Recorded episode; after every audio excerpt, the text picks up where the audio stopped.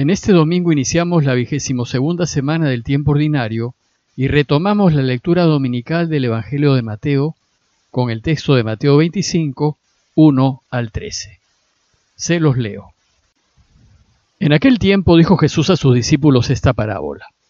Se parecerá el reino de los cielos a diez doncellas que tomaron sus lámparas y salieron a esperar al esposo. Cinco de ellas eran necias y cinco eran sensatas.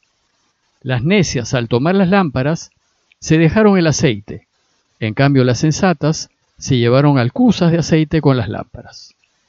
El esposo tardaba. Les entró sueño a todas y se durmieron. A medianoche se oyó una voz. Llegue el esposo, salgan a recibirlo.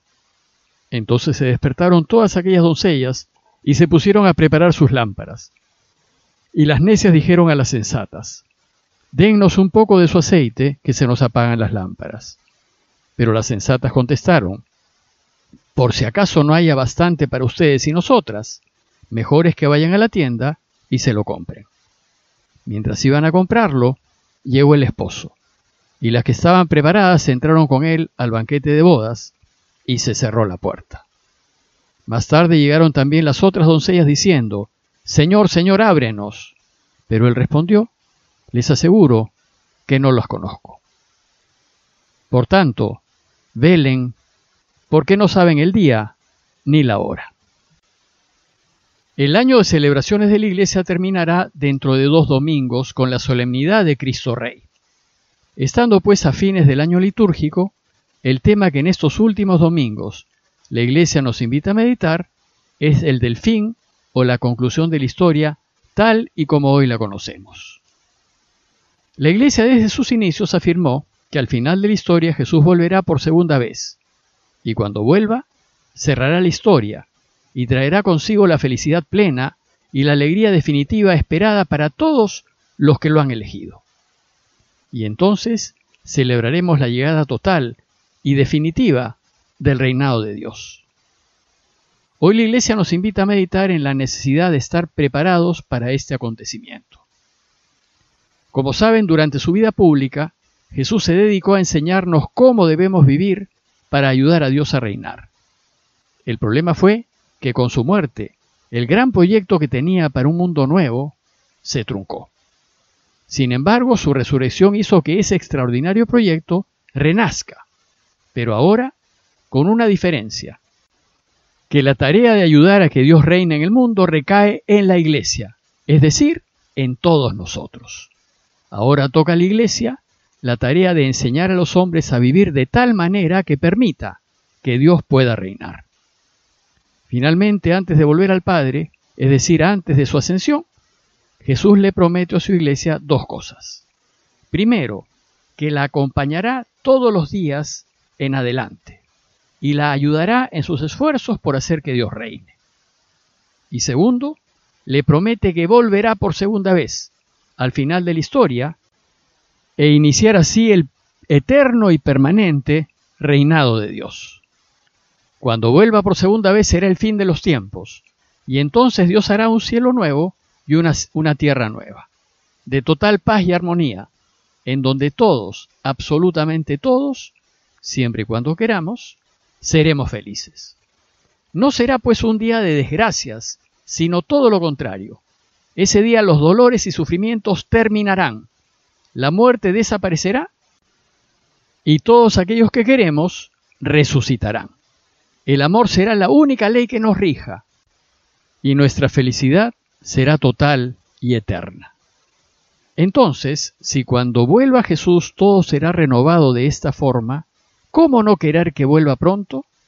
Nuestro mayor deseo debería ser que Jesús vuelva cuanto antes, más aún que vuelva ya, ahora, de una vez, inmediatamente, a fin de poder gozar cuanto antes de ese mundo nuevo que nos tiene prometido.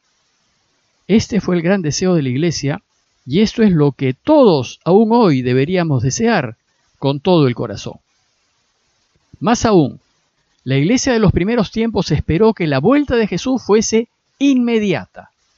Deseaba con mucha intensidad que viniese pronto y ojalá mientras ellos aún viviesen.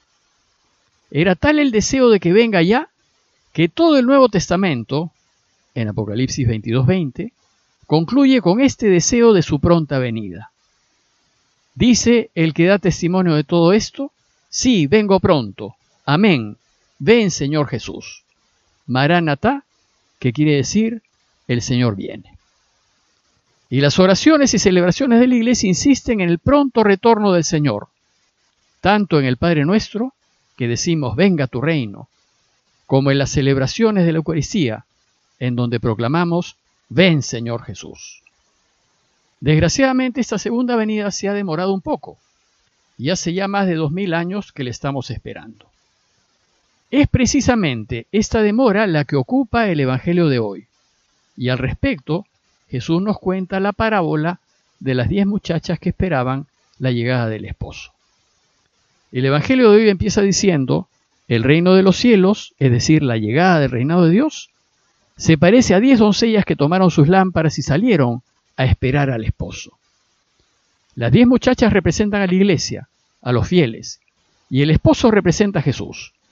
La llegada del esposo significa la segunda venida del Señor que había prometido volver y significa también la llegada definitiva del reinado de Dios. El problema que trata de hacer frente a esta parábola es el de la demora o retraso de la segunda venida del Señor. Como dijimos, la iglesia esperaba que Jesús volviese inmediatamente, pero los años pasaban y el Señor no volvía. Se estaba demorando mucho y la iglesia empezaba a descuidar su vida cristiana. La parábola nos lo indica diciendo, el esposo tardaba, les entró sueño a todas y se durmieron. El sueño y el dormir representan el relajo, el bajar la guardia que tiene lugar por la demora de su segunda venida. Las diez muchachas que esperaban al esposo están todas con sus lámparas. Esto indica que es toda la iglesia la que espera la segunda venida del Señor. El deseo de la iglesia es recibir al Señor con las lámparas encendidas. Y encender las lámparas es sacar a la luz la vida y las obras de cada uno. Es hacer que una vida honesta y consecuente y un abanico de buenas obras muestren su luz en medio de la oscuridad del mundo y de sus valores. La parábola también nos dice que cinco de ellas eran necias y cinco eran sensatas. Las necias, al tomar las lámparas, se dejaron el aceite. En cambio, las sensatas se llevaron alcusas de aceite con las lámparas. Las sensatas representan a quienes se mantienen preparados a pensar de la demora y describen a esa parte de la iglesia que sigue procurando vivir en rectitud a pesar de que se está demorando su llegada. Describe a esos cristianos responsables que viven con la tensión de que el Señor llegará en cualquier momento y procuran vivir con honestidad y rectitud para recibirlo con el brillo de sus vidas. Y las cinco necias representan a quienes dejaron de esperar y no prepararon sus lámparas. Describe a esa parte de la iglesia que empieza a relajarse a causa de la demora. A esa parte de la iglesia que por el retraso de la segunda venida abandona y se relaja por la fatiga que supone estar en constante espera. Pierden ánimo y se dejan atrapar por los valores del mundo, se dejan atrapar por el deseo del poder, del tener y del buscar el bienestar personal como los únicos objetivos de la vida, sin importar cómo le vaya a los demás. Estas muchachas son necias porque desean lo que el mundo desea y comienzan a comportarse como si tuviesen muchos años por delante, sin darse cuenta de que esta vida presente es temporal y pronto llega a su fin. Se comportan como si el Señor no fuese a volver, como si la vida no fuese a terminar. Peor aún, se comportan como si Dios no existiese. La parábola termina diciéndonos que cuando nadie lo espera, llegó el Señor. A medianoche se oyó una voz, llegue el esposo, salgan a recibirlo. Así también nos llegará la muerte, cuando uno menos lo espere. Entonces se despertaron todas aquellas doncellas y se pusieron a preparar sus lámparas. La llegada del Señor es tan inesperada que agarra a las necias sin estar preparadas. Las encuentra sin esa vida honesta y sin esas buenas obras que iluminen sus vidas, y sus lámparas se estaban apagando. Entonces las necias dijeron a las sensatas, dennos un poco de su aceite que se nos apagan las lámparas. Pero la vida justa, recta y honesta no se puede endosar. Cada quien es totalmente responsable de su vida y de las consecuencias de sus decisiones.